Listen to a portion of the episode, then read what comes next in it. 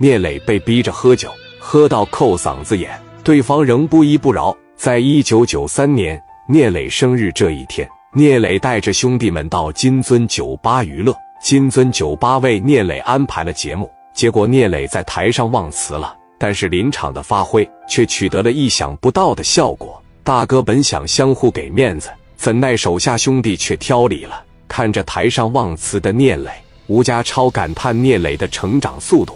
手下兄弟问吴家超：“是不是需要给聂磊一点难看？”吴家超说：“不用，能交个朋友就交个朋友呗。今天是人家生日，打扰人家干啥呀？”台上聂磊拿着麦克风，久久没有发言，憋了半天，说：“今天是我的生日，我没有什么想说的。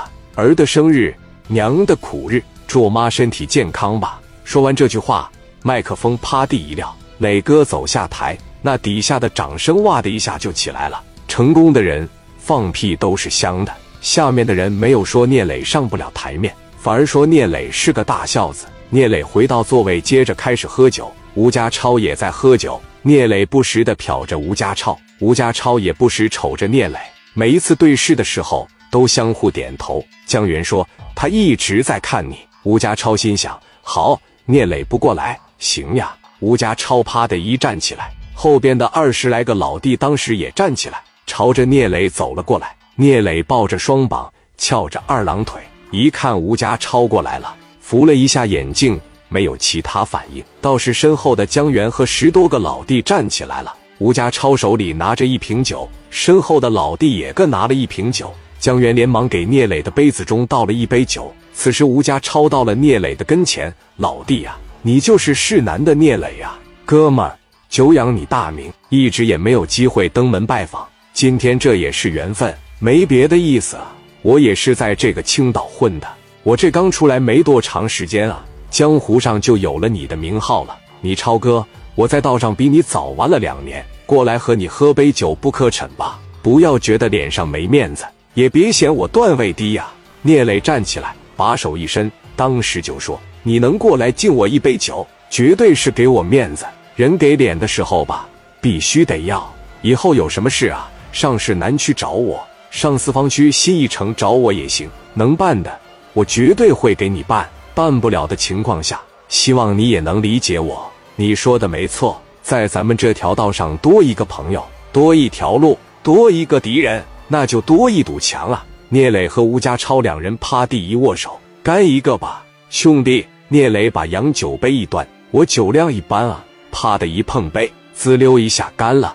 吴家超拿着整瓶的啤酒，一仰脖子，一瓶直接也就干了。吴家超一瓶啤酒干完，瞅着聂磊兄弟痛快，我就喜欢你这样的脾气。这样吧，我俩再干一个。聂磊说：“好兄弟，连干三杯，那我们就连干三个。”吴家超也不示弱，来把啤酒给我。吴家超两瓶啤酒同时吹，一口气把这两瓶啤酒干掉了。聂磊说。行，我也来两杯。聂磊连着干了两杯洋酒，多少有点上头了。两人一握手，吴家超说：“兄弟，一会儿过去找我喝一杯。今天这么些人认识你，我主动过来敬酒，我把面子给你了。一会儿你得把面子给我啊，上我那也溜达一趟行吗？”聂磊说道：“你放心啊，我缓一会儿，等酒劲过了，我上你那桌上敬酒去。”吴家超说：“那我等你，兄弟，你们慢喝。”我先回去。吴家超回卡座了，一回到座位上，吴家超身边的兄弟就说了：“聂磊这小子挺狂啊，客气的话一句也不说。”吴家超说：“你不懂，社会大哥他妈都这样，知道吧？一会儿他会过来的。”缓了二十来分钟的时间，聂磊上洗手间里边抠了嗓子，把那几杯酒全吐出来了，感觉好多了。聂磊觉得不行了，不能再喝了，再喝可能就醉了。吴家超一直瞟着聂磊这边，聂磊也感觉到了，江湖不仅仅是打打杀杀，更多的是人情世故。聂磊感觉洋酒是不能再喝了，拿了一瓶啤酒，一摆手，领着手下十多个兄弟到吴家超这边回敬酒了。吴家超一瞅来了，聂磊兄弟过来敬酒了，当也站起来了，手里也端着一瓶啤酒。聂磊一到跟前，超哥敬你一杯酒，刚才你过去敬我去了。我的酒量也不咋好，缓解时间挺长，不能挑我吧？吴家超大声说道：“不挑理，兄弟啊，绝对不挑理！”恨不得全场子的人都能听到。还真是好多人停下了自己的事，注视这边。你看聂磊和吴家超会发生什么样的事儿？两个大哥敬酒，要么呢是真能成为好朋友，要么呢就真他妈能干起来。聂磊手里边举着一瓶酒，说：“认识就是缘分，咱就别干三了，也别干四个了。